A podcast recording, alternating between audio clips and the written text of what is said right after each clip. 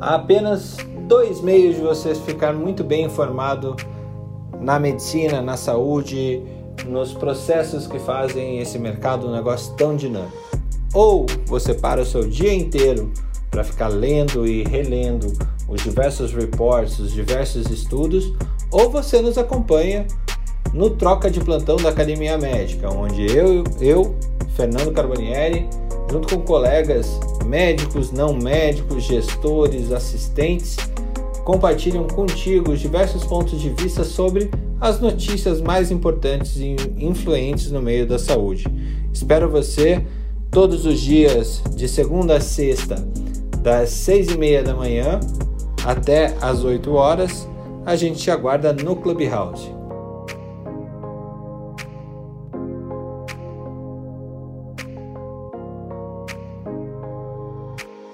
Bom, bom dia a todos. Meu nome é Fernando Carbonieri e vocês estão aqui conosco no Troca de Plantão na Academia Médica. Hoje começa o dia muito bem acompanhado com Felipe Proasca, Ana Panigassi, Jair Kuhn e Gabriela Grangeiro.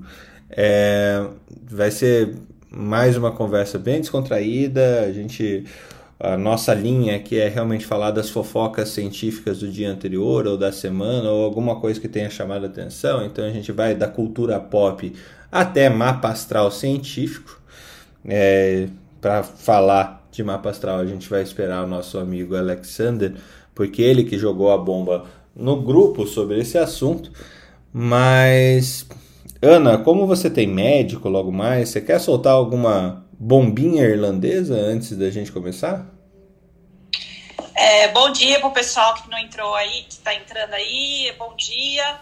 Bombas. Ah, então, como eu falei, né, antes da. A gente estava comentando antes de começar a gravação, é, foi legalizado o uso de cannabis ontem em Nova York, né?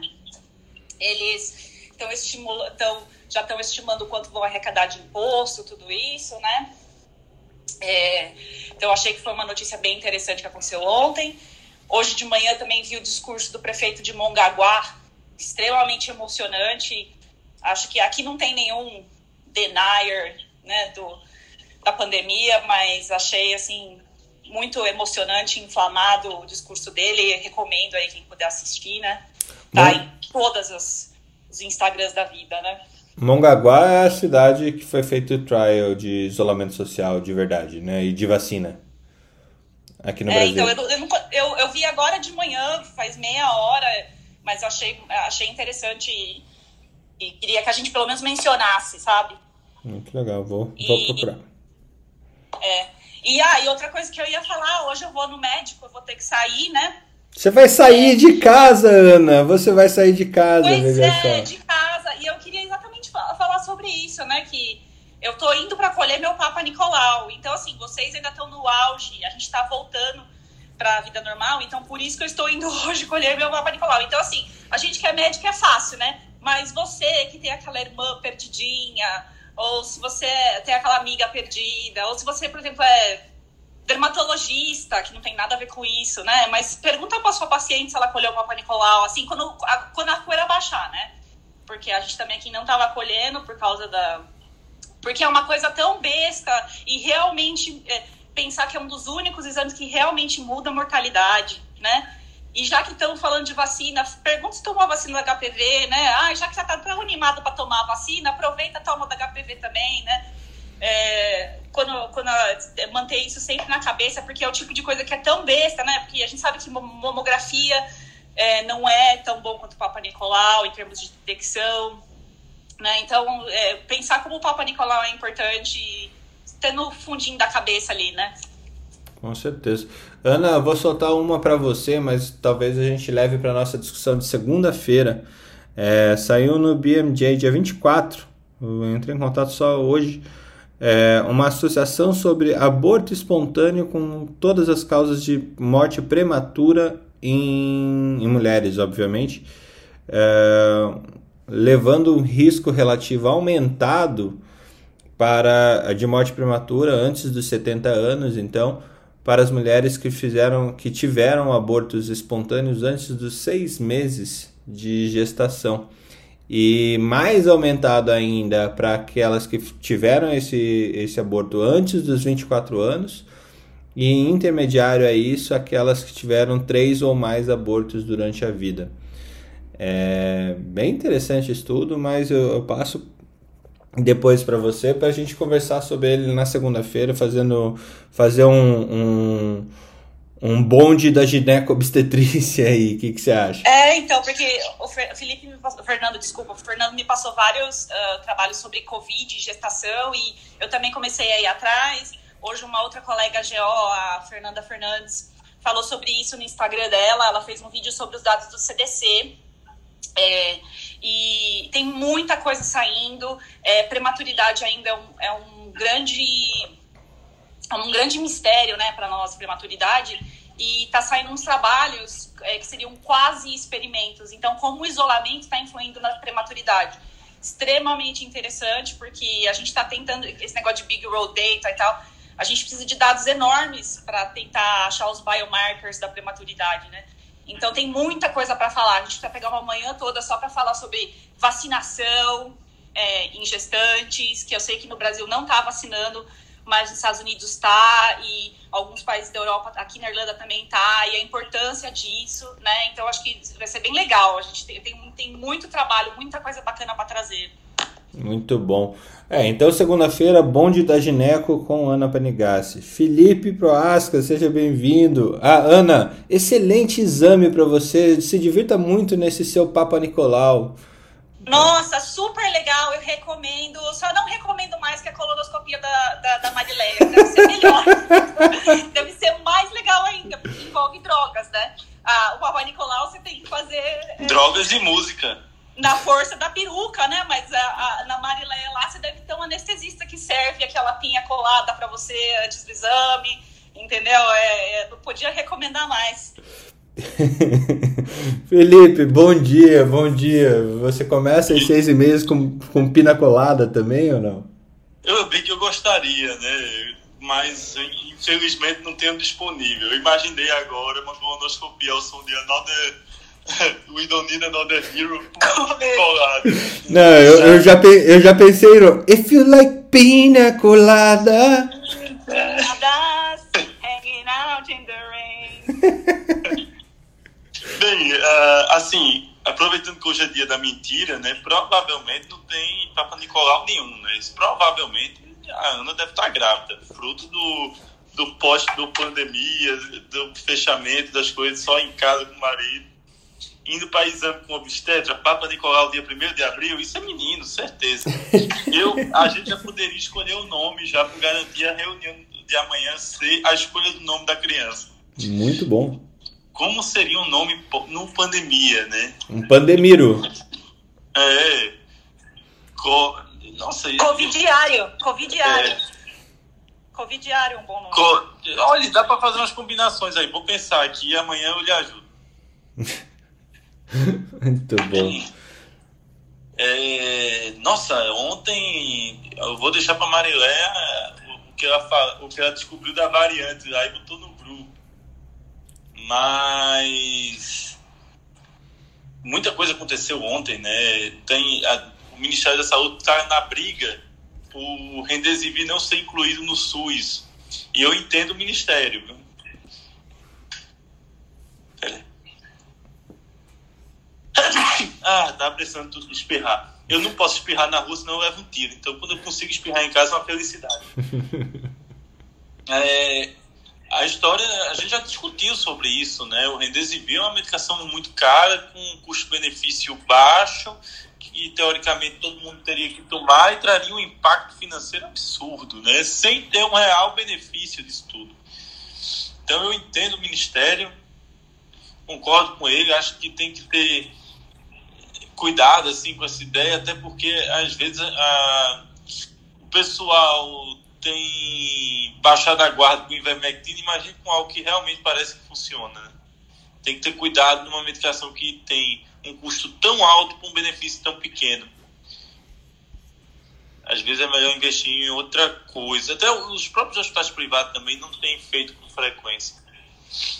E outra coisa que ontem houve autorização do reajuste das medicações em 10%, que deve ocorrer no próximo mês. E estou esperando o Alexander chegar para a gente falar sobre astrologia maia, fim do mundo, né, que era no equinócio, ou seja, era semana passada, a gente perdeu esse momento de fim de mundo. Aconteceu o fim do mundo e a gente perdeu, estava desinformado. E é isso. Esperando. Na verdade, mais... a gente está na ilha de Lost, né, Felipe? Pois é, eu sempre tenho essa sensação.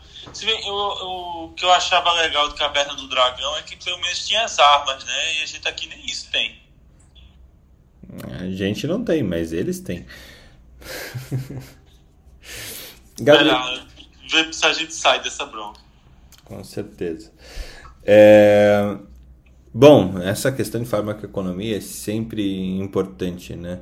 É, ontem eu fiquei assustado com um dos dados que, que o Felipe Reutberg trouxe, que um terço do gasto mundial em saúde ele é feito em oncologia. Eu fiquei assustadíssimo com isso. A gente está falando de quase 3 trilhões de dólares, gente. É muita grana. É... Mas, enfim, é o, é o PIB do Brasil. O PIB do Brasil é gasto em oncologia no ano. Então a gente, agora aí com, a, com, as drogas do, do Felipe, pelo menos elas ficam mais baratas ao longo do tempo, né? O pessoal da, da infectologia, mas da oncologia isso não acontece realmente bem interessante.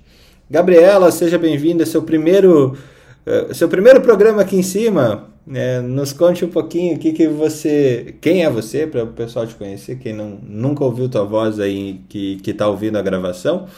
É, e como uma carioca da TI médica General Practitioner na, na Irlanda, tá, tá se virando aí nessa pandemia. A gente já conhece uma gineco que está tentando fazer isso. Agora, uma, uma médica é, generalista com que trabalha com TI, a gente não conhece essa rotina.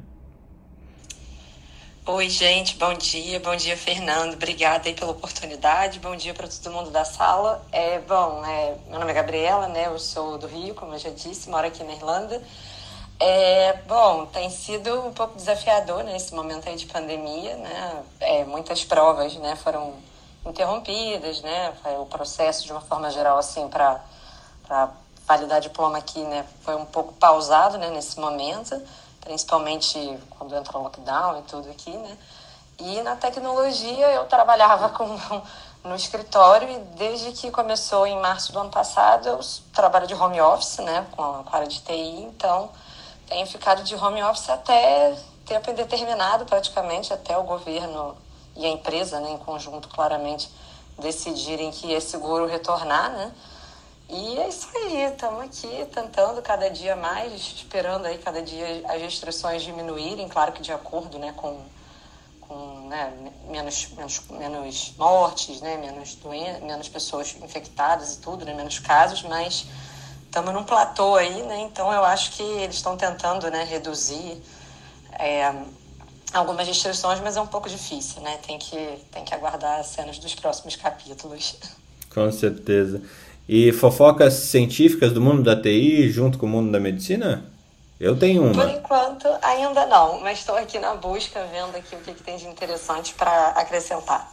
Não, tem uma excelente é, que ninguém sabe porquê, mas cadê? Uh, onde é que tá isso? Será que eu fechei? Não, chefe, com certeza o computador foi fez essa besteira. Ele fechou sozinho. Foi, foi culpa do senhor, você sabe isso. É verdade, Não foi exatamente isso que aconteceu. Bom, mas era um paper que saiu a respeito de é, sistemas de análise de inteligência artificial em prontuários eletrônicos que tem o intuito de, de é, apontar aqueles pacientes que estão em deterioração clínica aumentam taxa de mortalidade, taxa de aumento de taxa de, de internação, tempo de internação e desfechos primários piores. E isso me levou, assim, teoricamente a gente viu algumas empresas aqui no Brasil, nos Estados Unidos, é um, é um acho que é do New England que saiu. E, e, é engraçado a gente pensar que a gente que gosta de inteligência artificial e tudo mais, é, vê uma situação em que a inteligência artificial está apanhando da nossa ogrice médica construída ao longo de 200 anos. Né? É, realmente chama, chama atenção. Passo para você depois, Gabriela. É, quando eu achar né, essa janela que eu fechei, que o computador fechou me boicotando, é, eu passo para você. Tá bom? Beleza, obrigada. Mas você já viu alguma coisa assim ou não? Ah, não. Não, não ainda não. Tem que dar uma, uma lidinha também. Tá bom, depois eu passo para ti, passo para Ana e a gente faz o, o leva esse tema da TI de novo lá na semana que vem. Jair, seja bem-vindo mais uma vez, nosso fiel pediatra, sempre aqui conosco. Caminhando hoje, Jair? Tô, tô me aprontando para ir caminhar. Por, por enquanto liguei aqui antes eu, e fiquei na dúvida, Fernando, se eu subi ou não, porque para mim está sendo muito legal poder participar também, como a Gabriela falou há pouco, como ouvinte aqui, né? Eu acho que seguindo um pouquinho um livro que eu acabei de ler do, do Harari, né, sobre 21 lições para o século 21, acho que hoje a gente está indo para a 26 e isso aqui é uma lição todo dia. Eu acho que ontem foi um show de, de bola, realmente você poder ouvir né, gente que traz tanto conteúdo, tanta é, experiência até né, em alguns temas, acho que é, é, é, muito legal. Eu realmente, assim, eu, eu, até não quis ser descortês com você de, de, recusar o convite, até subir, mas se você depois quiser me descer de novo para a audiência, tá, tá bom de escutar. Muito, muito bom de escutar. Legal, legal. É, tem, tem coisa da pediatria também, é, saiu um, recentemente um, um estudo sobre é, a revisão dos guidelines para os pacientes pediátricos é, e oncológicos sobre é, a taxa de remissão deles após 5 anos. Esse é um tema bem interessante e sempre que sai algum tema de, de revisão né, dos nossos protocolos, ele é muito, muito bacana. Você trabalhou com, com paliativo infantil, Jair, ou não? Não, eu fiz é, pediatria intensiva, fui intensivista durante 16 anos, né? A gente acabou que não estava é, na fase que eu fiz, não era uma ainda uma, uma uma área médica que ganhou tanta notoriedade, né, como ganhou nos últimos tempos essa parte do paliativismo, de, de da, da, da, das distanases, eutanasias, né? Então estava é, começando a se discutir isso. É, mas uh, eu, eu não tive contato com a medicina paliativa especificamente, não tive esse contato não. Hum. É, mas é, na UTI já, já tem bastante, é, pelo menos bastante necessidade de se aprofundar nisso, né? É realmente uma área nova que ainda bem a gente conta aí com, com a Úrsula nos ajudando a entender melhor isso. Marileia, seja bem-vinda. Já eu vou te descer então para você ficar tranquilo e fazer a sua caminhada, tá? Valeu, obrigado. Abraço, tá. Marileia, seja bem-vinda. Temos fofocas baianas? O Olodum tá rico, o Olodum tá pobre? Uh, Felipe, o artigo que eu mandei ontem da variante foi para você, não é para mim, para eu analisar, não, é você, tá? Uh, aqui hoje eu li ontem um, um artigo da arquivo de toxicologia que saiu agora em fevereiro de 2021, bem interessante sobre injúria hepática induzida por nimesulide. A gente sabe, foi um estudo internacional colaborativo. A gente sabe que a nimesulide é um anti-inflamatório hormonal utilizado em muitos países e foram analisados 57 casos recrutados de, de, de da América Latina e da Espanha e é, foi interessante foi que 86% é, das é, ocorreram em mulheres, a, dessa injúria hepática, a média de idade de 59 anos. O tempo médio de instalação, que também foi interessante, foi 40 dias após o término do uso do tratamento com, com a nimesulide, chegando a ter casos três meses após o término. Então, a gente teve um percentual de 12% de falência hepática aguda, 81% cursou com icterícia, teve 8% de óbito e 5% necessitou de transplante hepático. Uh, a maioria foram mulheres na faixa etária de 60 anos uh, uh, e um pouco mais, mas também teve casos de uma criança que precisou fazer transplante hepático. Ele também compara um pouquinho o risco com o uso do ibuprofeno e cetoprofeno, que tem um risco menor, mas fala da importância do cuidado com o uso da nimesulida. Depois eu passo para você esse artigo, saiu agora em fevereiro, tá, Fernando? Nossa, muito bom. A gente tem até hoje. E me passe também, Fernando, o, esse trabalho aí de inteligência artificial, que é uma área que eu tenho estudado, me dedicado no, no, nos últimos anos. Me passe esse artigo também, tá? Com certeza, pode deixar que esse, esse merece a discussão mais ampla. É, mas conseguiu ouvir o, o, o, o, troca de ontem? Chegou no finzinho, mas conseguiu ouvir ou não? É, eu ouvi, achei assim. Fiquei muito triste de não ter conseguido assistir. achei de um nível assim absurdo. Eu acho que a gente tem que fazer mais salas. Você avisa aí uh, quando esse tema voltar, porque a gente vai se preparar também para estar tá participando, porque é um tema muito interessante, muito interessante. É, legal é que o Troca de Plantão tá vivo, né? Ele tá, tá vivo e muda diariamente e assim, a gente sempre recebendo pessoas diferentes com... Eu acho que a principal coisa que a gente consegue fazer aqui é ter pontos de vistas diferentes sobre uma mesma área. Então, já que a gente trouxe Big Data ontem, é, a gente viu ali um oncologista, um engenheiro, é, a Ana como pesquisadora que está trilhando esse caminho. E eu como empreendedor que vejo as empresas surgindo nesse, nesse sentido, Alexander como gestor de saúde populacional com uma, uma colaboração absurda, Alexander. É, foi, foi realmente incrível. E se você tá, que está ouvindo agora não conseguiu ouvir de ontem, a gente falou sobre Healthcare Big Data é, pode entrar lá na Academia Médica que está lá o podcast para ser ouvido. Alexander, bem-vindo! E, Fernando, só hum. completando, terminando, é, em relação a, a, a, ao assunto de ontem, a gente fala tanto do dado, que é o ouro, que o novo ouro é dado, mas não adianta o dado se ele não tiver um efeito de gerar uma informação que possa gerar uma ação para tomada de decisão. Então, hoje a gente vê muitos dados não estruturados, muito. Então, a gente precisa é, é, é, é, entender que o dado é importante, mas ele tem que ter a função de gerar alguma informação efetiva.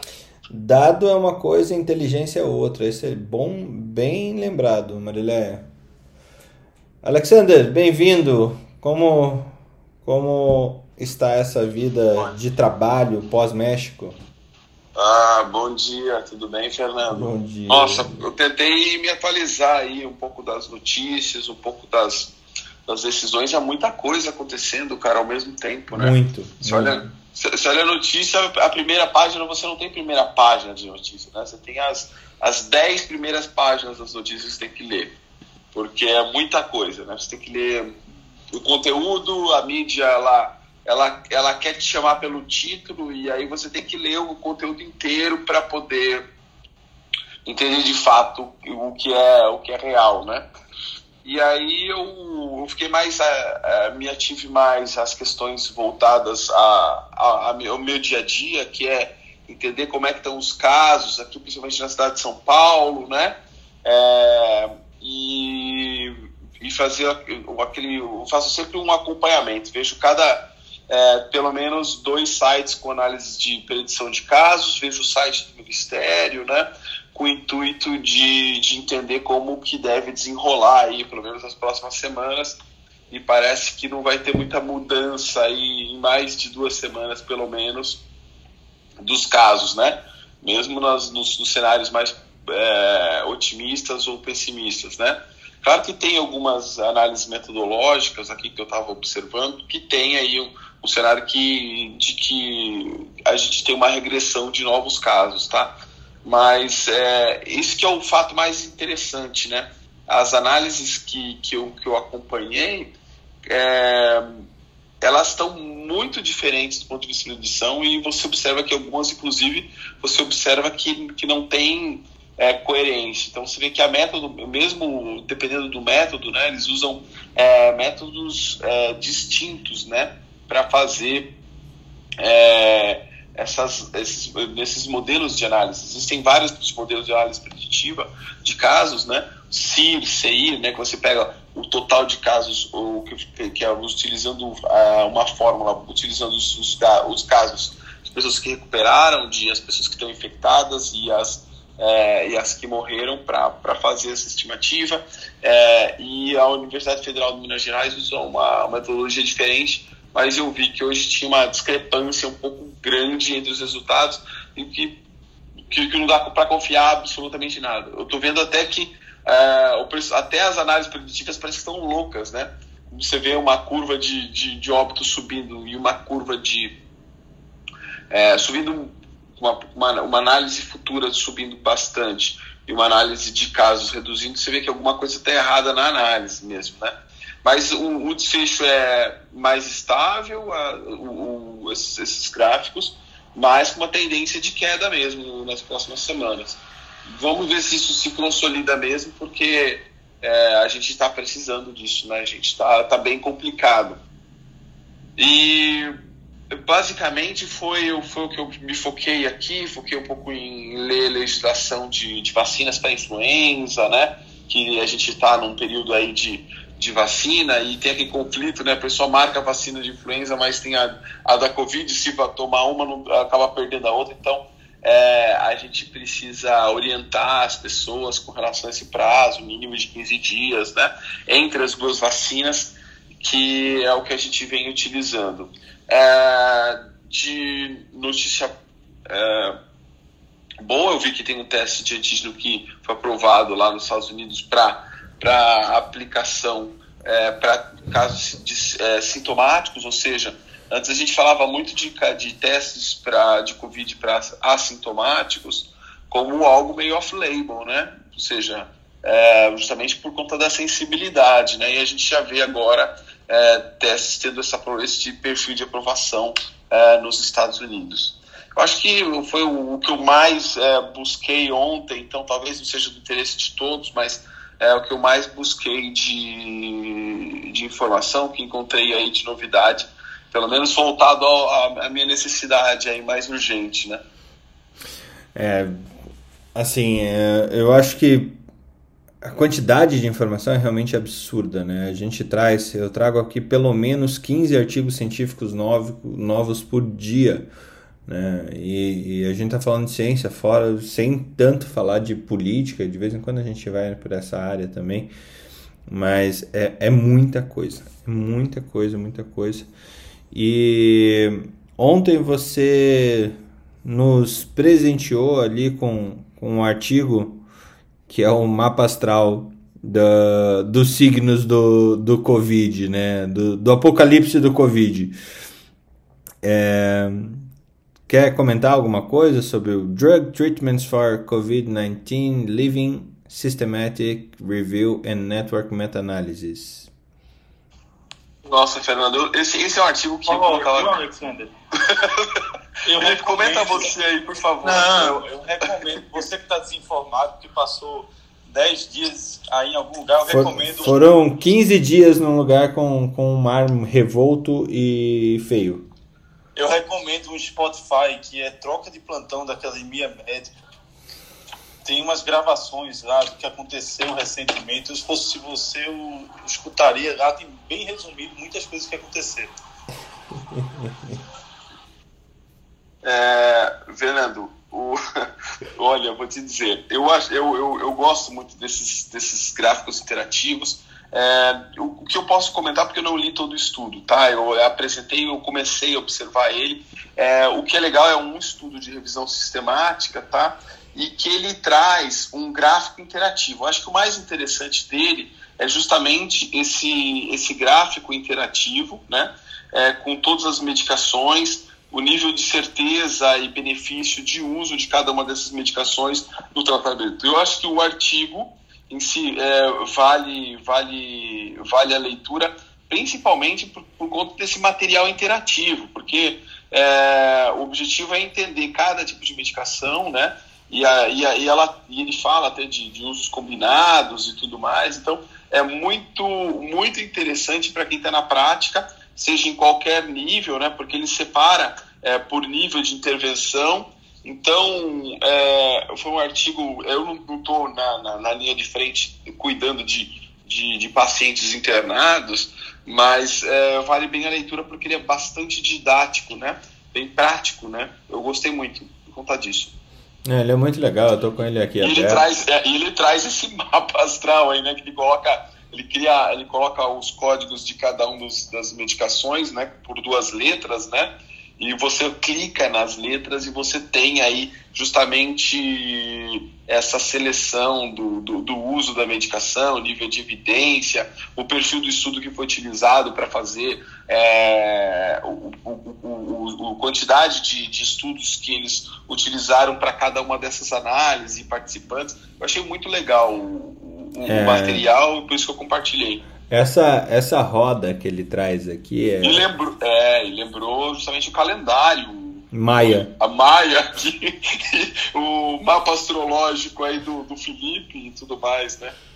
É, ele é muito interessante mesmo, porque ele separa é, drogas padrão, é, drogas padrão não, cuidado padrão, daí as drogas que provavelmente tem um benefício melhor, provavelmente embasado na literatura, com revisão sistemática feita e, validada por pares do BMJ, é, do British Medical Journal. É, as, os cuidados que não são diferentes do que o, os padrão e aqueles que praticamente não têm evidência nenhuma que, que é baboseira mesmo, assim. Então ele traz que o placebo, o placebo paciente é, é, é, o padrão, deveria, é o padrão aqui que eles estão estabelecendo, e depois tem, temos corticoides e colchicina, sendo que o corticoide tem uma relação de maior certeza que beneficia isso, o estudo... Como que era o nome do estudo? Recovery. Recovery, já tinha aprovado pra gente e depois a colchicina ainda ela está aí num, num ambiente de, de suspensão, mas já tendo alguns artigos dizendo que ela não traz benefício. Daí depois hidroxicloroquina, interferon, lopinavir, remdesivir, é, azitromicina, vitamina D, anticoagulantes. O que, que é o, o JAK? Eu não consigo identificar o que, que é é o JACAB, é um inibidor de tirosina quinase específica da enzima JAK, que é usada para alguns casos de artrite reumatoide e para alguns casos de câncer. É um poço de conhecimento esse Felipe, né? É... E assim por diante. Aprendi com o senhor, chefe. 10% do seu conhecimento. tá certo. Ai, ai. Bom, temos. É... Acompanho a academia médica três vezes por semana e acontece. O bom, o bom é que eu acompanho ela. acompanho ela sete dias por semana. Então Como tá... eu disse, eu falei 10%, mas até que talvez seja 30%. Tá certo. Bom. É, é ótimo interpretação astrológica, mesmo médica, né? É impressionante. Ele vai passar os sinos depois, né, Felipe? fantástico o gráfico lá, né? Eu imaginei pessoas no meio do mato, tatuado com aquilo nas costas, né? Fazendo previsões do equinócio mostrando o quanto a gente tá lascado nesse mês de abril. é, o Mercúrio retrógrado da, do, da, da Covid. Realmente, assim, 1 de abril não é mentira, teremos um mês, um março que fechou com quase 4 mil mortes. Eu falei que hoje a gente chegaria em 5 mil, errei. É, mas não... Ainda não terminou hoje não, chefe. Ah. E assim, o abril vermelho esse ano vai ser diferente. É verdade. Ontem, ontem a gente flertou diretamente com os 4 mil, né? Diretamente com os 4 mil, mas eu, eu não tenho dúvida não, isso vai chegar nesse mês de abril a 5 mil. Infelizmente. É, isso, isso que eu queria trazer. Se a gente já viu nas capitais um estrangulamento do sistema hospitalar, é, aqui no sul todas, aqui em Curitiba a gente já está em terceira semana de, de pseudo-fechamento. É, lá em Porto Alegre também já foi um bom tempo fechado. É, aqui, e, e em Floripa, que minha esposa é de Floripa realmente teve uma uma situação e continua numa situação de completo esgotamento também no mês de março inteiro e agora São Paulo atingindo é, atingiu semana passada um nível de quase 100% de lotação é, como que isso se como que isso se espelha nas cidades menores e falta e que sabidamente tem menos recursos é, hospitalares, né? Como que está sendo aí, Felipe? Aqui, aqui ah, no Paraná a, a, gente teve um problema no, no, oeste do estado, lá, Cascavel, Foz do Iguaçu. É, e a, como, não, como que está sendo aí? Que tem, tem até essa a gente o Brasil ele tem muito dessa questão né as, as capitais do litoral e daí o interior ele ser mais é, menos provido de tecnologia e recursos humanos cap, é, capacitados para atender aqui, o Covid. Aqui em Pernambuco, para comemorar as 300 pessoas na fila de espera por um leito de UTI, o governador abriu tudo aqui na Semana Santa. É, hoje começa a Semana Santa, é um feriado muito forte aqui em Pernambuco. Muitas pessoas vão para o interior porque tem as cidades serranas, tem, tem, uma, um, tem as praias também. E aí, para comemorar, abriu tudo. A gente saiu do pseudo lockdown e agora está tudo aberto e tudo funcionando é, para comemorar a fila de espera de 300 leitos e com os hospitais privados abrindo leitos um em cima do outro aqui. É, é uma dicotomia, né? É uma dicotomia, todo, a, a, a distorção do, do discurso para a prática, né? E aí quando a gente critica a esfera federal, né? Porque faz isso de forma aberta, mas a gente também tem que criticar as outras esferas que fazem isso de forma. É, é, como é que eu posso dizer? Não é nem maquiada, porque não dá nem para maquiar um negócio desse. A, a, cara de pau do discurso de ontem foi muito boa. Não, a média de internamentos de UTI caiu. É lógico, não tem leito. Lógico que a demanda diminuiu de, de, de solicitação de internamento. Olha o discurso, tá com 300 leitos de espera. A gente só teria condições disso quando tivesse zerada, filho. Bem, é, as distorções, como, como o, o Alexander falou, né? A distorção da forma como você lê o dado, né? Você pega um dado, distorce e dá uma interpretação que na, não bate com a realidade. De, diz que eu tenho um amigo meu que diz que quando você faz um estudo científico e não consegue ter um P relevante, é porque você é incapaz de convencer a pessoa que você tem como distorcer aquele dado. Porque, é, assim, é gritante a, a, a, nossa necessidade de uma de intervenções. Nossa necessidade de vacina, eu não vou nem entrar nesse discurso. Todo mundo sabe da necessidade de vacina. Mas é, é, é gritante a nossa distorção de realidade num país continental como o Brasil, que você tem vários Brasis dentro dele e situações que variam do interior à capital e às vezes com uma rua de distância você já tem um, um Brasil de primeiro mundo versus um Brasil subsaariano com uma rua de distância né? Agora imagina isso num país com o tamanho que o Brasil tem as distorções elas, elas são ainda maiores é. Chegamos aí a 66 mil mortes no mês de março com essas distorções. Uh, e uma. Num país, num país que estava com 200 mil mortes, né, Até, é, até assim... 45 dias atrás, nós tínhamos 200 mil mortes. Há 45 dias atrás, nós tínhamos 200 mil mortes. A gente aumentou as mortes em 50% em menos de dois meses. E é, a gente, fala aqui... de, de, abril, né? Que vai ser é pior. todos os estudos preditivos aqui falam que Pernambuco está tá subindo ainda de casos e de, de mortos. Né? Não, e, e então, tá tem uma tendência de, de crescer. É. E tá É, mesmo. Só o é. governador que tem uma distorção, tem um dado estatístico diferente aí. Aqui teve a É cara de pau dos caras do ônibus, da- do, do consórcio aqui, que todo mundo tem um, um preso, o consórcio de ônibus diz, não, aqui é, não tem transmissão dentro do ônibus não, porque o cara passa pouco tempo, o trânsito do Recife é uma tragédia.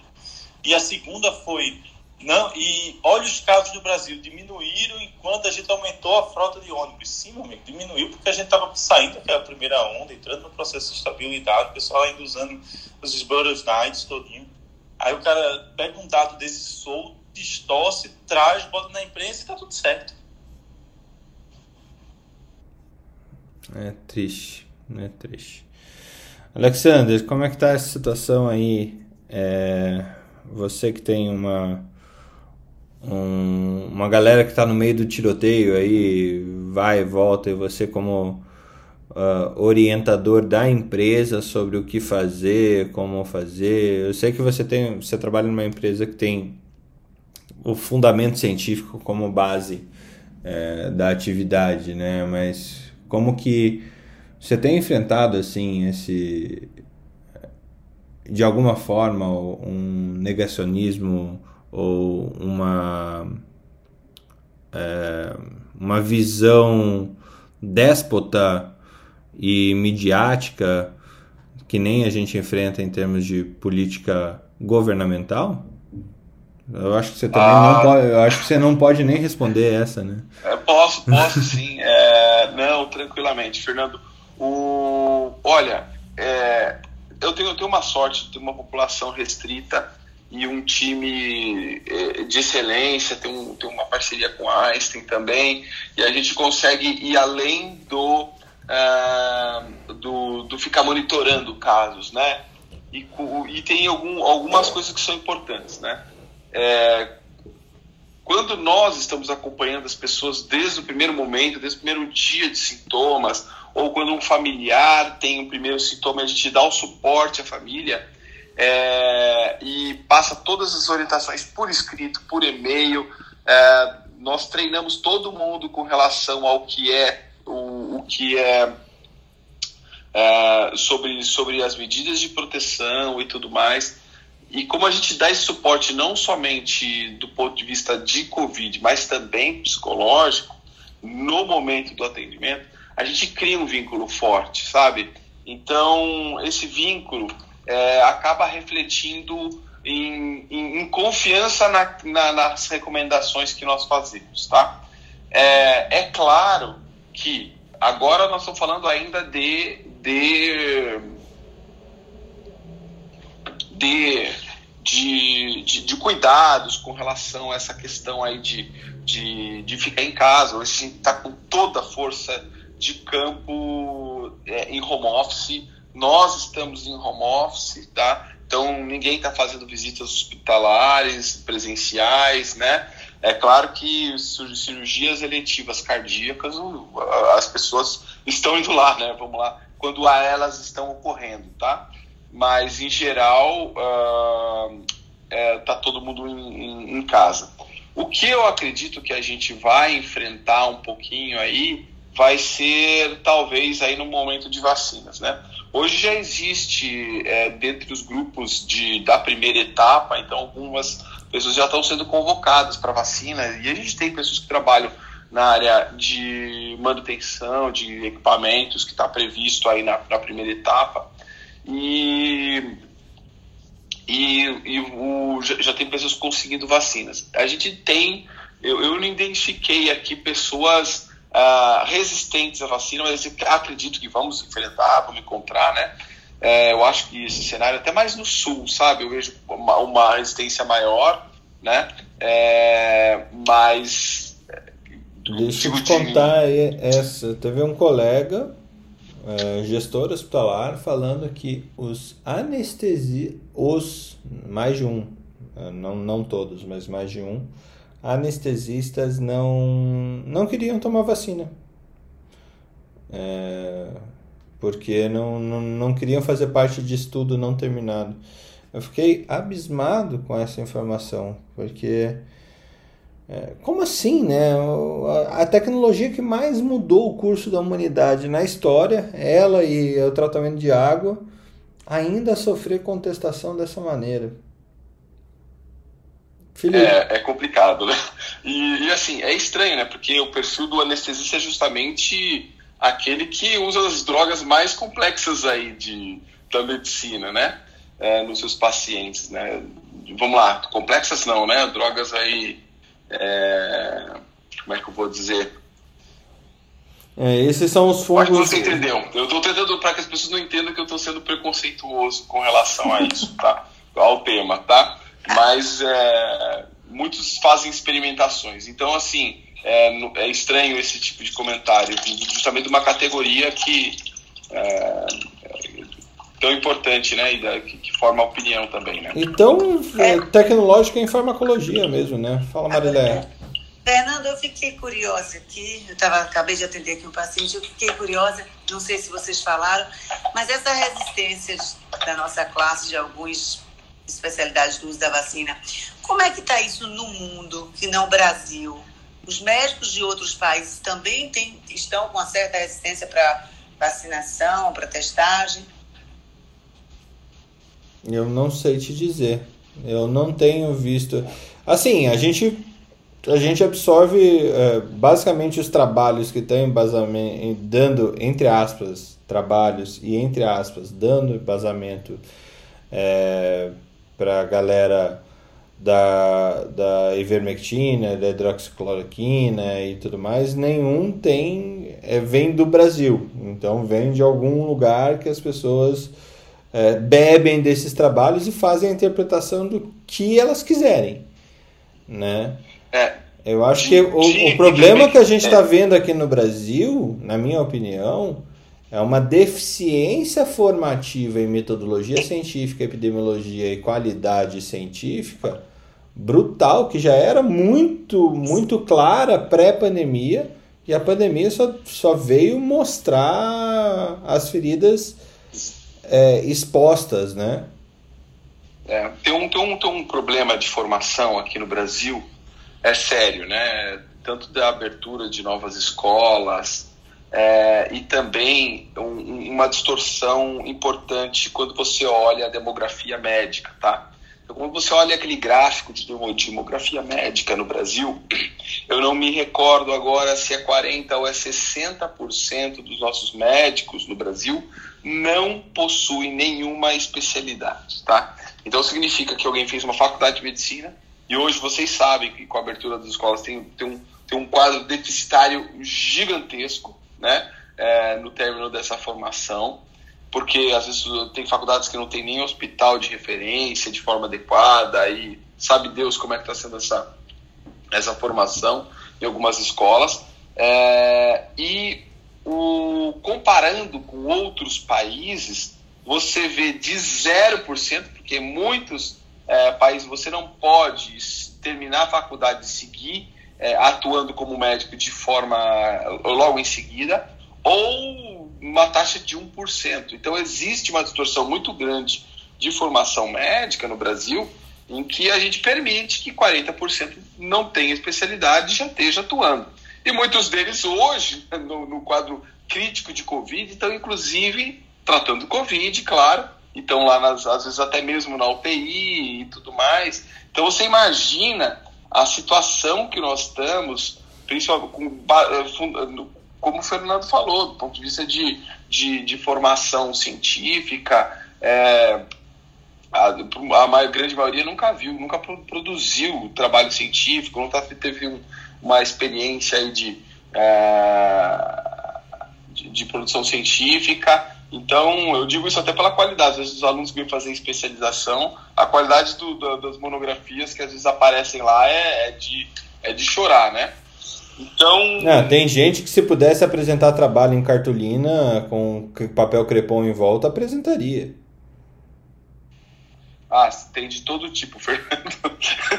Aqui seria mais um, uma panaceia gente conversar, porque tem cada coisa que a gente não acredita, né?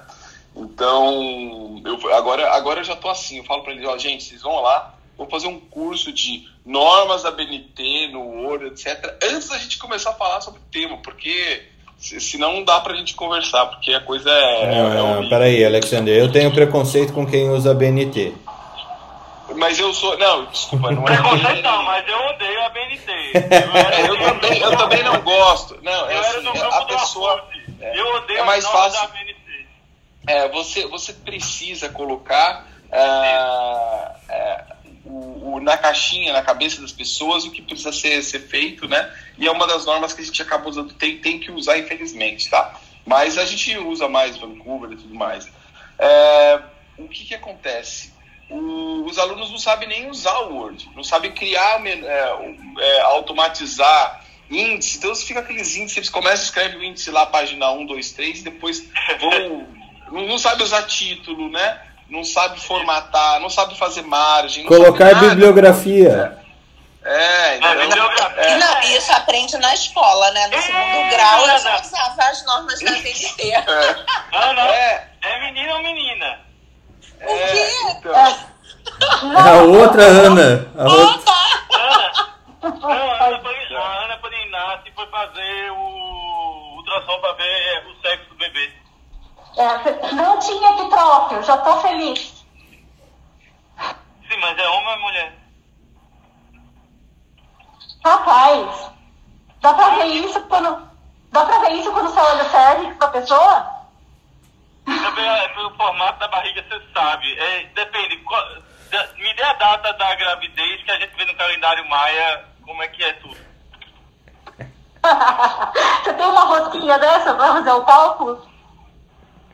Não, porque o calendário mais de estudo. Você viu ontem, né? A gente lá discutindo. O Alexandre que tem a interpretação. Passa para ele. Deixa eu voltar. Agora, aqui. eu queria falar duas coisas dessa discussão anterior que a gente estava. É, voltar no. Assim, aqui em São José a gente tem um grupo de 300 médicas. E outro dia, dentro do grupo, começou uma discussão que, de médicas falando que tem direito de prescrever o que quiserem. É, tem oftalmo, tem dermato, as duas infectos do grupo explicando por que não o tratamento precoce não era uma boa escolha. E algumas pessoas dizendo, não, mas eu acho que deveria. É por quê? Não, porque eu tenho uma sensação, né, de que deve ser bom. Ninguém sabe mais o que é medicina baseada em evidência, gente. Então, assim, a gente está nesse mundo. As pessoas hoje acham que elas têm uma sensação do que é bom. E ninguém entende como. E também o que pode proteger num eventual processo, né? De você ter é, um, um relato ali, olha, bom, eu me baseei nisso, nisso, nisso, o quadro era isso e isso, e por isso eu tomei essa conduta. Então, como que você vai se defender? A outra coisa é que tinham perguntado aí, falado se existe algum estudo de outros países, se os médicos tomam, querem tomar vacina ou não. Não tem de médico, mas nos Estados Unidos, é, Sai na imprensa relatos de que em torno de 50% dos republicanos queriam se vacinar contra 90% dos democratas. Então, que tinha uma, é, esse viés ideológico, sim. Tanto que algumas semanas atrás o Trump se manifestou dizendo que a vacina era maravilhosa, que deviam se vacinar, para tentar trazer é, esse público, que o público republicano é, é muito menos a favor da vacina que o democrata. Eu queria até. É, é eu, eu, entrei, na verdade, para falar sobre isso, não para falar da, da, minha consulta ginecológica, Felipe.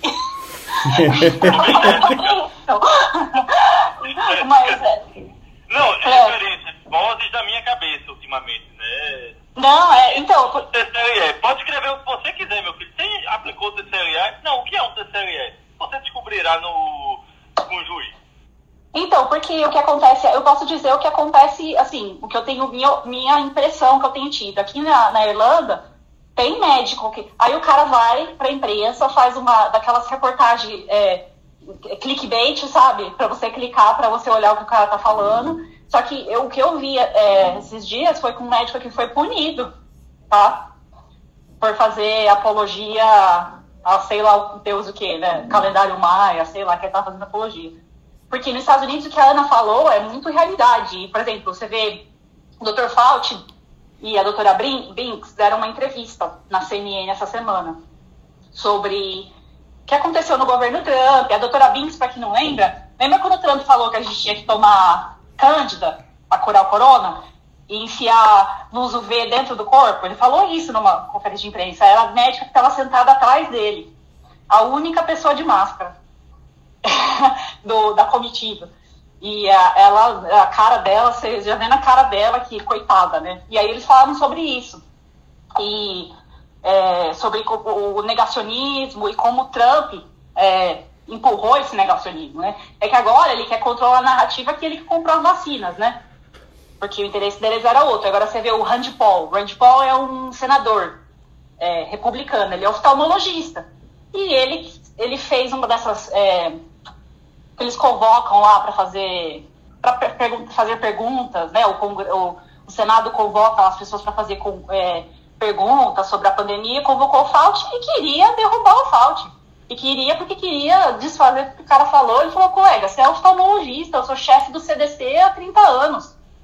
Entendeu? Então tem muito disso de da política que é envolvida, de quem você escuta, de quem você ouve. E aqui, esse conceito de soundboard, que é você procura escutar as pessoas que falam o mesmo discurso que você, né? Então, você escutar o seu discurso refletido. A gente também tem esse bias, né? Se a gente for pensar, a gente defende a ciência, a gente tem uma experiência diferente do mundo. Então, esse conceito de soundboard está cada vez mais nítido e é amplificado por N, N coisas, não é só mídia social, né? São N coisas que multiplicam isso. Então, o que a Ana falou, tá, meu, é totalmente pertinente. É, ah, dá para ver nitidamente uma diferença de é, orientação política e orientação científica.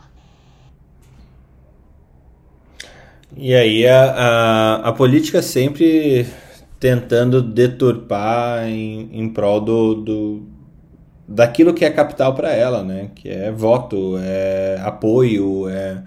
Então, se você você falou uma frase esses tempos atrás, Ana, que eu achei fenomenal, que é ganha o jogo quem é dono da narrativa, né? É... E daí você vê quando as narrativas começam a serem perdidas. É quando a gente vê a Angela Merkel. A Angela Merkel, semana passada, pediu desculpa, porque ela falou uma bobagem, que nem era uma bobagem, né? Ela pediu. Porque assim, e ela e, e o, o, a, a liderança que ela tem, né? Ela consegue errar e pedir desculpa e começar de novo. A Jacinda Arden também. E, e engraçado que a gente está vendo essa liderança de líderes mulheres também, que eu acho mais esquisito ainda, né? Porque a gente esperaria, né, que, né, que os homens estariam, né, seriam os que estariam controlando a narrativa, mas a gente está vendo um monte de bobagem sair para tentar direcionar as pessoas para o lado errado. E aí a gente vê líderes como Angela Merkel, como a Jacinda Arden. Angela Merkel é cientista e ela se vale da ciência o tempo inteiro. E aí a população né, fala, pô, faz sentido o que essa mulher tá falando, né? Porque não é crença. Ela não é crença. Ela vai lá, ela explica como se, ela explica como se ela fosse uma professora de primário. E é assim que tem que ser. Entendeu? O líder ele tem que explicar e ele tem então a gente também tem esse vácuo de liderança para piorar a situação, entendeu? Então, realmente, quem controla a narrativa controla o jogo. Porque agora, o que, que o Trump tá jogando? Ah, fui eu que comprei a vacina. Eu sou o herói dessa bagaça. Fui eu que comprei a vacina olha só como eu sou legal. Que a gente sabe que não é verdade, né? É, e é engraçado, até eu tô vendo aqui, os Estados Unidos, uh, o Biden anunciou um, um investimento de dois, quase 2 trilhões de dólares na economia americana. Isso vai ter que aumentar imposto, mas é uma, uma ação para é, fazer frente à China em termos de produção, produtividade mundial, né? E, e, logicamente ele vai enfrentar um grande, uma grande oposição, porque é isso que a oposição faz, né?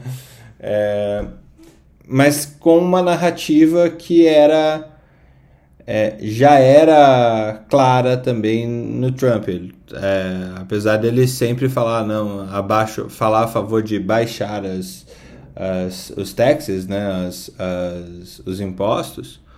É, essa questão de ser tão competitivo é, quanto é a China é uma coisa que, que ele que foi o que elegeu o Trump e o Biden vem com essa pegada e agora é, realmente parece que é, é muito complicado você ter uma união né? Isso é, é bem, bem difícil. Deixa eu passar para Gabriela, que subiu aqui pela primeira vez também. Gabriela, seja bem-vinda. A outra Olá. Gabriela. Isso. Bom dia, tudo Bom dia. bem? Tudo bem, tudo bem. Minha Bem-vinda. primeira vez aqui, super legal o canal de vocês, já conheço do site. E, hum, mas é isso, tô tomando meu café da manhã, organizando meu dia, ouvindo as notícias do calendário Maia. Achei ótimo. Você é pediatra e trabalha onde, Gabriela?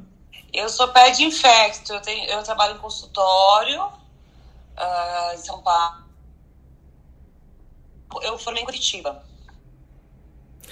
Eu falo que Curitiba, é na- ma- a Curitiba é a maior Ah, cidade formadora de médicos lá, do né? mundo.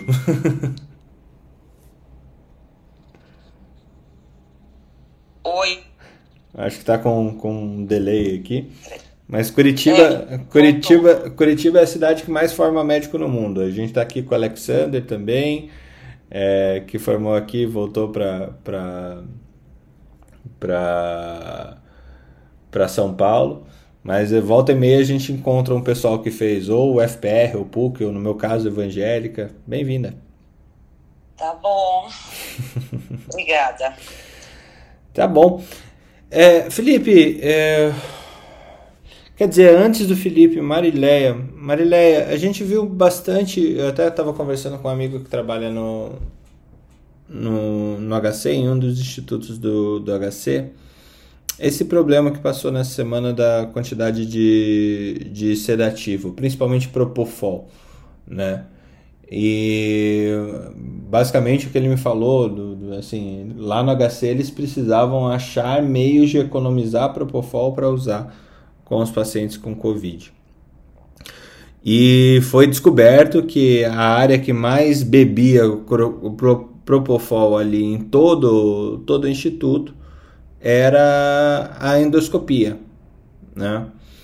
Ah, e nisso eles conseguiram eh, levar os anestesistas de outros setores para falar com os anestesistas da, da, da endoscopia e com os médicos endoscopistas, com os gastros, eh, sobre alternativas de uso eh, de sedativos, principalmente para as é, colonoscopias e endoscopias de emergência. Como que você viu isso aí na Bahia? Como que vocês estão discutindo isso como gastroenterologistas e como você, gestora de saúde, está tá vendo essa situação? De fato, ah, a gente, com essa questão do uso racional dessas medicações pelo risco de escassez e pela necessidade do uso deles nos pacientes é, em UTI, para intubação, etc., a gente aqui na Bahia e, e nos nossos serviços de gastro, a gente tem, é, primeiro, é, é, postergado exames que podem ser postergados. Então, a gente está reservando este momento para execução é, dos exames de colonoscopia, é, basicamente nos casos de urgência e emergência, e no caso de endoscopia, a gente também pode utilizar outras medicações, já que é um exame mais rápido, a, a, a gente pode usar o midazolam é, com a, a, a meperidina para fazer alguns exames é, é, de endoscopia mais simples. Então, aqui na Bahia, alguns serviços de endoscopia, especificamente, eles suspenderam os exames nesse período, reservando apenas a execução dos exames de forma emergencial para os hospitais. Então, por exemplo, um grande hospital que tem aqui, inclusive, utilizou o serviço de endoscopia para montagem de leitos mesmo de internação. Então, são espaços também que foram utilizados para leitos. Então, a gente tem feito isso. E os anestesistas, que nos apoiam muito, eles têm é, a, a, utilizado de outros medicamentos para a realização dos exames quando em situações de urgência. Então, a gente, de um modo geral, os exames eletivos, a gente tem segurado, sim, a realização, tá? Sim. Não, legal. Felipe, vocês aí, Felipe e, e não sei se Gabriela lá na, na Irlanda, mas a Ana também que está que é infecto, vocês é, estão, estão vendo. Assim, eu tive relatos muito. Eita, Fernando? Eu acho que ficou mudo. Eu voltei. Não, eu, eu, eu, tô, eu, tô, eu tava falando aqui com o microfone fechado. Ei, Laia. Não, eu tô aqui, meu Deus, eu falei pro vento. Não, Cheguei! É, então é isso, eu acho que é o momento, é, Fernando, do uso racional mesmo, gente. Aquele material que eu, que eu até disponibilizei, pra, que falei aqui do, do HCOR, que fez a disponibilização dos procedimentos de urgência letiva, do mesmo modo a questão das alternativas de drogas em anestesiologia, e não tenha dúvida que hoje, basicamente, as colonoscopias, principalmente, que geralmente fazem junto com a endoscopia, elas utilizam sim o Propofol, mas a gente tem, tem feito um controle e uma redução das agendas, só deixando mesmo para os casos de urgência e emergência, tá? Não, perfeito, perfeito. Eu acho que esse é um problema, problema nacional aí, que quanto mais é, benchmarks a gente for, for trazendo sobre essa, esse uso racional e economia do medicamento, melhor vai ser para a gente poder dimensionar Agora, deixa, deixa eu falar um detalhe assim, na parte de endoscopia digestiva alta. Não estou falando colonoscopia, que é um exame que demora mais, você traciona a colo, você tem muito mais reflexo vagal. Mas eu, pessoalmente, nesses meus 30 anos de formada, que eu faço esse ano, eu, eu sempre fiz endoscopia com a dose mínima de sedativo, eu não uso anestésico. É obviamente eu trabalho muito com anestesista para os exames mais complexos, para todas as colonoscopias, mas endoscopia eletiva, paciente jovem, eu uso muito pouco sedativo, aí eu me, me, me uso, eu tenho uma experiência muito grande no uso do próprio midazolam e da meberidina nesses pacientes e não tenho absolutamente nenhum problema.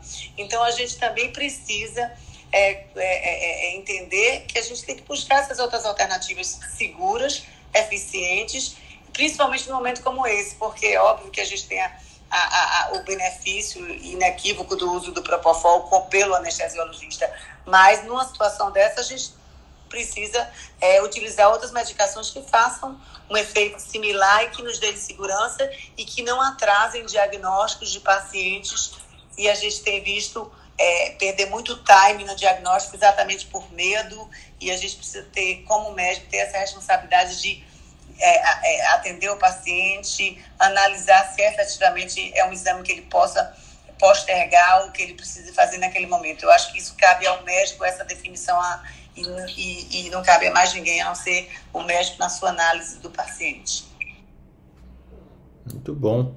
É, Felipe e Ana Carol, que estão de alguma forma mais perto da linha de frente, é, da, eu conversei com muitos colegas, assim, realmente semana passada foi muito crítica em termos do. É, a gente está tendo que, que é, entubar o paciente quase que acordado, está sendo complicado. Vocês viram aí na, na região de vocês?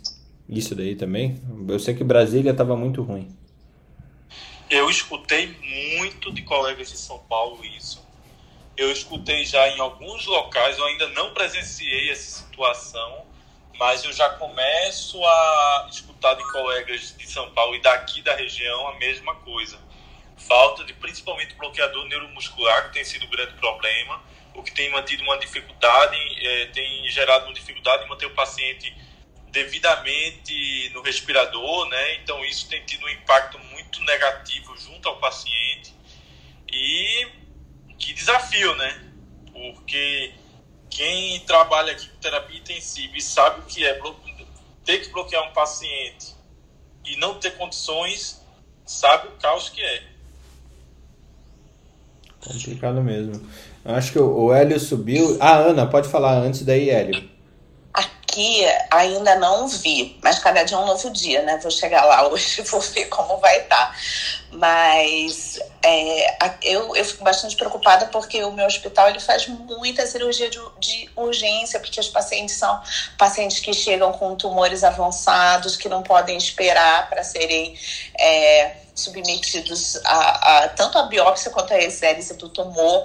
Então, eu, eu, tenho essa preocupação de como vai ser. Mas eu, a cada, cada dia, é, a gente chega lá e vê se tem oxigênio, graças a Deus não está faltando, mas é, a droga ainda não, não faltou, mas não sei como vai ser hoje ou amanhã. Hélio subiu.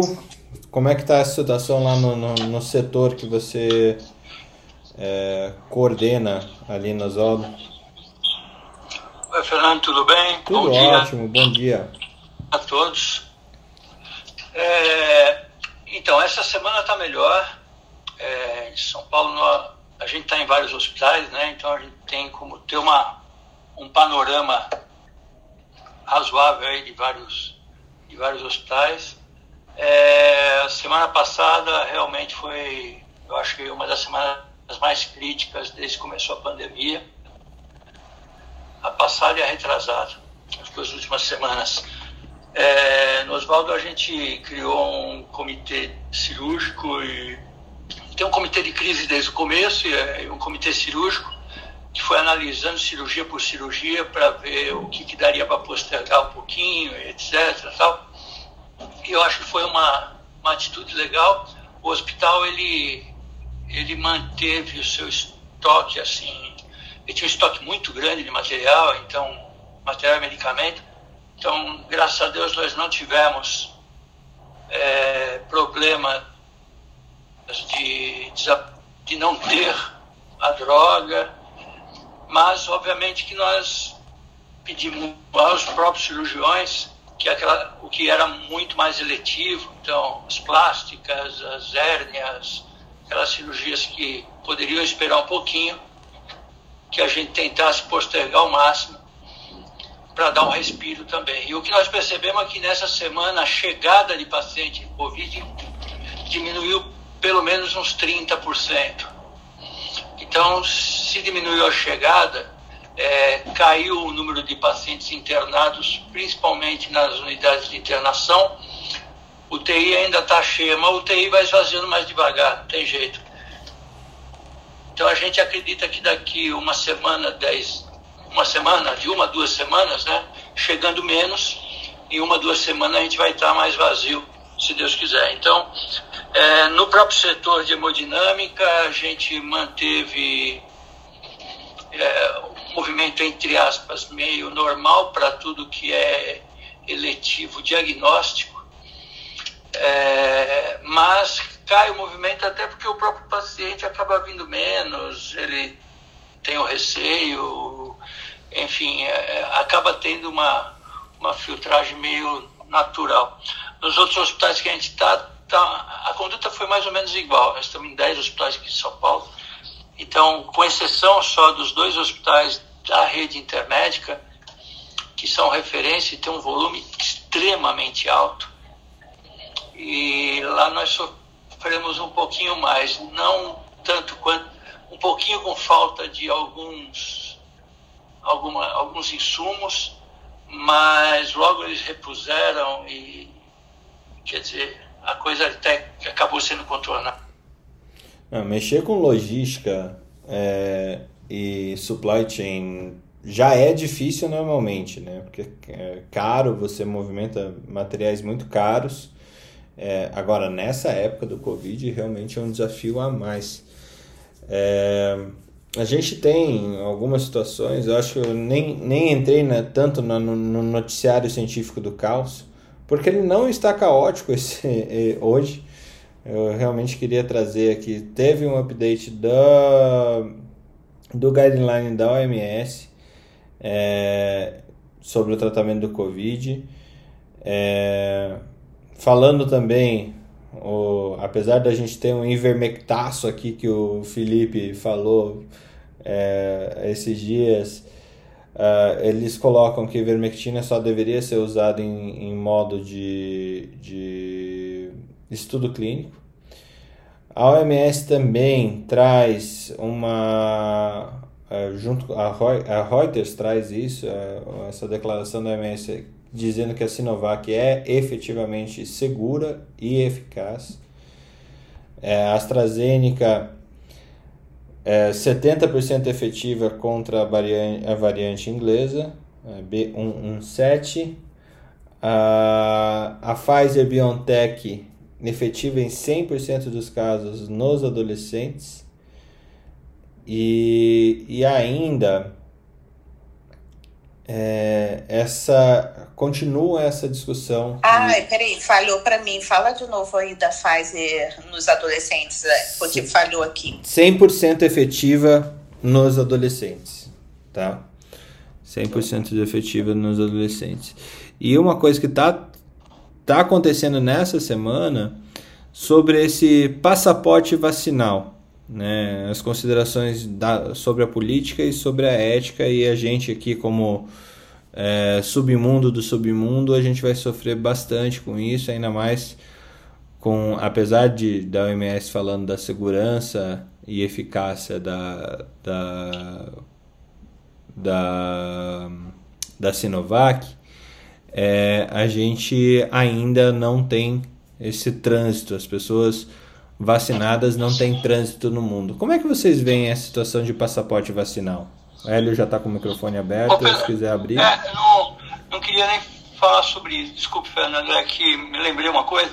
É, alguém tem alguma informação sobre essa nova droga é, do Lilly aí, laboratório Lilly, é, que está sendo dita como uma droga para tratamento?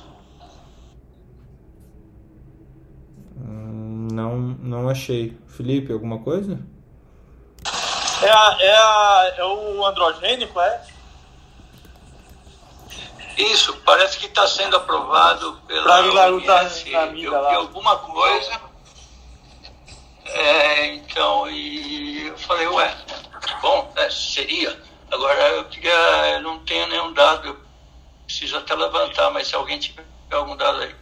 Só tem um estudo que foi que aconteceu em Manaus, o único centro, e que por enquanto ainda não conseguiu ser reproduzido em nenhum lugar. A gente teve, eu não me lembro qual foi o troco que a gente falou deles. É, o pessoal do, do, do Samel, né? Aquele é, eu até falei que o vírus era macho, né? Porque um remédio anti-androgênico estava resolvendo o problema. Então, mas faz sentido é, patofisiologicamente falando? Patologicamente pra, falando? Para fungo, sim, porque o fungo, a parede é de ergosterol. E aí você faz um um remédio desse que tem ação no metabolismo do ergosterol, tem uma lógica. Mas vírus é proteína, não é. Não, não tem eixo de ergosterol, não tem estrutura de ergosterol, ele é proteico. E eu, sinceramente, eu não vejo uma, uma, um link fisiopatológico que justifique. Eu já vi para fungo, mas tem uma lógica, né? Até estatina tem resposta em fungo. Mas para vírus que é proteico, uma, uma droga que usa mais, que tem eixo neuroendócrino e, e, e de ergosterol, sinceramente eu não consigo descobrir o link não. Assim, eu, eu, eu sou incapaz nesse caso. Eu também me declaro incapaz nessa situação. Eu estou tentando buscar aqui, Hélio, enquanto a gente está conversando. Eu tenho o trabalho, eu posso mandar. Olha, eu acabei de achar aqui é, a Agência de Saúde dos Estados Unidos, FDA, autorizou nessa segunda-feira é, farmacêutica Eli Lilly contra a Covid-19, terapia experimental é feita a partir de anticorpo monoclonal chamado Banlanivimab. Ah, tá, tá, tá, tá. É outra droga. É. É um inibidor de tirosina quinase. Isso aí é outra classe. Mas podemos Isso, trazer. Coisa, eu acho que podemos nos aprofundar para poder trazer isso com mais clareza depois, Hélio. É... É, porque de repente é uma luz, sei lá, né? Uma coisa nova aí. O Lili, o Lili tem uma experiência muito grande com anticorpo monoclonal, né? Que eles já tiveram o Reopro, já tiveram outros. Não sei, de repente, sei lá, uma coisa nova aí chegando, né? É, aqui que eu tô vendo na CNN que ele, a, a Lili também já pediu uso emergencial aqui no Brasil é, dizendo que o coquetel de anticorpos monoclonais foi feito a partir de proteínas elaboradas em laboratório para imitar a capacidade do sistema imunológico humano em combater o novo vírus. É, o medicamento age contra a proteína spike, impedindo que ele penetre nas células do corpo humano. O FDA autorizou em novembro é, esse, esse coquetel em, em, em, pessoas acima de 12 anos que fossem leves a moderados no Covid-19, é, com essas pessoas com, evolu com risco de evolução para internação. É, então seria um tratamento precoce pela Lili aqui. Exatamente. É, e aqui 3% e qual dos. Qual será o custo desse é... custo de tratamento com anticorpo monoclonal? É barato não vai ser, né? É. Anticorpo monoclonal é, é coisa de alguns milhares de reais, geralmente. Sim. Bom, vamos ver, vamos ver como evolui. Né? Vamos ver como evolui esse caso, mas é, se alguém tiver um representante da Lili para conversar conosco, não precisa ser aqui no Clubhouse, mas pelo menos para a gente saber mais sobre o medicamento. É, eu acho que é, que é um. Mas assim, su, tá, tá surgindo, né? Tá surgindo, pelo menos os MABs, é, a gente falou sobre isso ontem, para falar a verdade. A gente teve um, um, papo sobre Big Data e ontem ou antes de ontem. Mas é essa. O Health Economics do, do MABs ele ainda é, é ele é estranho, né? A gente não consegue, não consegue traçar os limitadores. Lógico, a gente está com, com uma droga emergente numa situação global como essa. Então, é, ninguém sabe como é que ficam os preços disso, mas tudo que é novo em medicina normalmente tende a ser muito caro para reduzir o, o seu preço ao longo do tempo, principalmente associado à quantidade de uso. Né? Então, vamos ver. Hoje, é, isso é tão verdade que hoje temos estentes aí dos mais baratinhos de 800 reais, né, Hélio? É verdade, quer dizer, hoje até menos. Quer dizer, hoje você consegue, o, o estente está virando um commodity já. É verdade. Bom, eu vou. Eu não vou entrar no, no tema de passaporte mais, mas eu já queria já ir fechando esse troca de hoje. É, começando aí, aproveitar que o Hélio entrou, subiu e, e, e, falou. Aproveita, Hélio, deixa o seu bom dia aí pro pessoal para a gente ir fechando o troca, o troca hoje. Obrigado, Fernando. Desculpe ter atrapalhado o papo do passaporte, mas é ninguém, ninguém atrapalha nada aqui, não, não tem problema. E bom, excelente dia para todo mundo e espero de coração que todo mundo tenha muita saúde e espero que os números comecem a melhorar realmente a partir dessa semana para a gente ter uma Páscoa um pouco mais tranquila. Um ah, ótimo dia para vocês. Eu ia falar sobre isso, você acabou de tocar um assunto que eu queria falar mesmo. É, a gente está vendo baixar os níveis de internação agora, mas isso só reflete o efeito carnaval, né? E a gente vai entrar no efeito Páscoa se a população não se atentar, a gente vai ter o efeito Páscoa lá pelo dia 20 de abril, mais ou menos. Estaremos Exato. falando a mesma coisa que estamos, falamos o março inteiro. É, Gabriela, bem-vinda ao seu primeiro troca de plantão aqui em cima. O que, que achou? E deixa teu bom dia pro pessoal que ouviu a gente. Oi, achei ótimo, apesar de que estou atrasada aqui na correria, adorando, é como ouvir um rádio com gente perto, gostei. é, os anticorpos monoclonais, eu, tava, eu ia falar um pouquinho antes, mas eu não consegui, é, não são aqueles do Regeneron, do que o Trump tomou? Ou é, são, são outros novos? Vocês chegaram a ver isso ou não? Esse, esse a princípio ele está liberado lá, ele eles vêm estudando isso nos Estados Unidos desde novembro.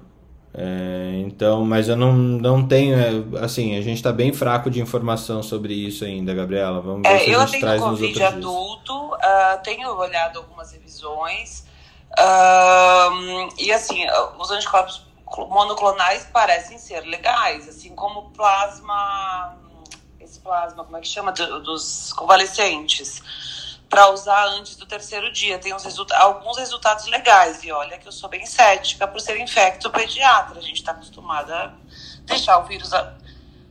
assistir o vírus, né? Porque não tem muitas opções dos vírus respiratórios. E, e eu acho que é, são tratamentos promissores, mas que eu saiba, o do Trump, que é o Regeneron, era 20 mil dólares o tratamento. Então, assim, é algo que vai chegar. Quando chegar no Brasil, se chegar, vai ser muito caro, né?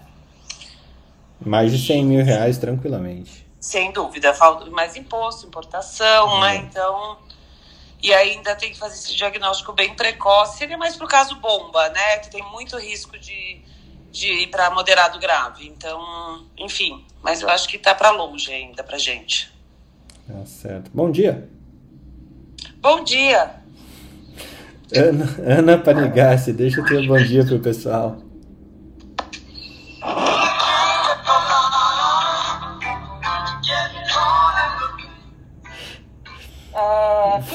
Foi a Marileia que abriu, né, o, o, microfone dando os propofol e as pinacoladas lá no... no, no Pinacolada.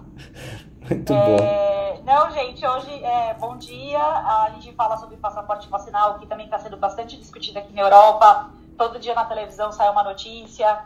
Então vai ser legal a gente discutir isso semana que vem também. E um bom dia para todo mundo. É, força na peruca, carinho nos bichinhos, etc, etc, etc. Boa Páscoa, gente.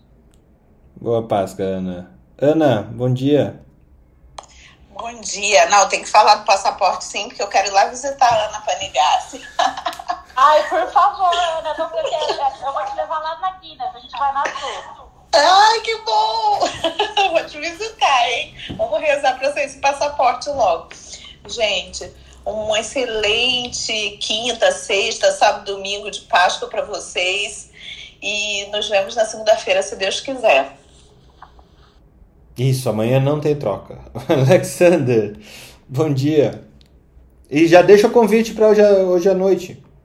É, hoje tarde. às 18, né? A gente vai, vai nos, nós vamos nos reunir aí com o grupo do Benchmark de Saúde Corporativa é, eu, eu inseri lá o Felipe, se alguém aqui também quiser que eu insira, eu coloquei o Felipe porque vamos falar um pouco de Covid lá, e o Felipe, se ele tá, tá convidado, não sei como é que tá a agenda dele, deve ser impossível nesse horário, né? Pelas, pelos vídeos que ele manda lá na, na janela do, do consultório, com aquela vista sensacional, deve ser difícil largar isso para participar. Mas estão todos convidados, aí eu coloco lá já para subir para a gente discutir. É, e, na verdade, eu acho que meu último comentário aqui seria o seguinte: tem um documentário muito interessante. É, eu não vi ele se, ele se existe ele legendado ou não, que é o do Hillman, que é o, cara que inventou 40 vacinas, inventou, descobriu a vacina para hepatite A, B, é, MMR, ele fez MMR separado, depois ele juntou todas as vacinas numa, uma, numa vacina tríplice.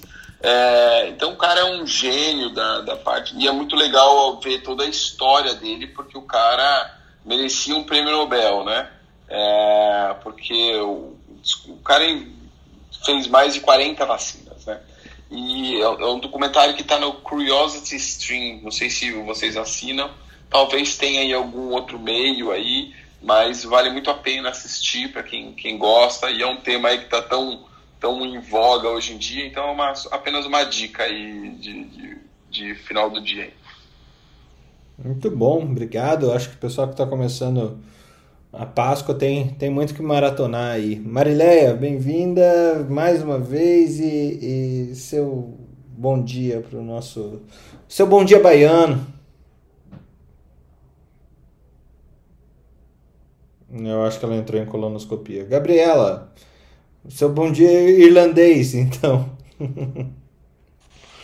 É, bom dia, gente. Espero que todo mundo tenha uma semana boa, uma boa Páscoa. Obrigada aí pela oportunidade de continuar aprendendo aqui com vocês. Foi muito bom e bom dia para todo mundo.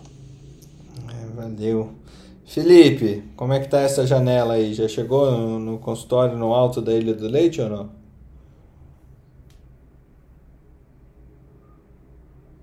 Bom, Tô, tô sem os meus dois escudeiros aqui do, do nosso troca. Eles, é, eles devem estar ocupados com outra coisa.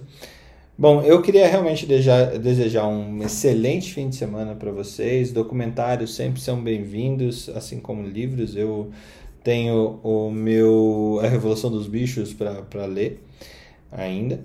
Mas é, no fim de semana passado eu, eu vi um documentário que para mim foi é, perturbador. Chama Seaspiracy, é, que está na Netflix é, falando sobre a indústria de pescados mundial é, e como a maior responsável pela quantidade de plásticos nos oceanos. Pensando que todas as redes, todas as, uh, todos os meios de, de pescar no mundo de forma industrial, eles são. A gente nunca pensa nesse tipo de poluição e, e como o alimento vem parar na nossa mesa. É, eu ainda estou pensando se eu continuo comendo atum ou não, mas eu acho que vale, vale a provocação para vocês mesmos, para todo mundo. E um excelente Páscoa a todos. É, fiquem em casa, não saiam ver seus velhinhos lá no interior. Por favor, não façam isso. É... Fernando, onde é que tá esse documentário aí? Eu vou trabalhar. Na Netflix. Seaspiracy. Seaspiracy. Ah, valeu. Valeu, obrigado. Seaspiracy. Ainda me, me confundo com, com o inglês aqui. E Felipe, consegue dar seu bom dia? Voltei. Ah, eu já estou no hospital. É, gente, boa Páscoa. Né? Se você não tem experiência em ressuscitar em três dias, fique em casa. Deixe isso para quem pode.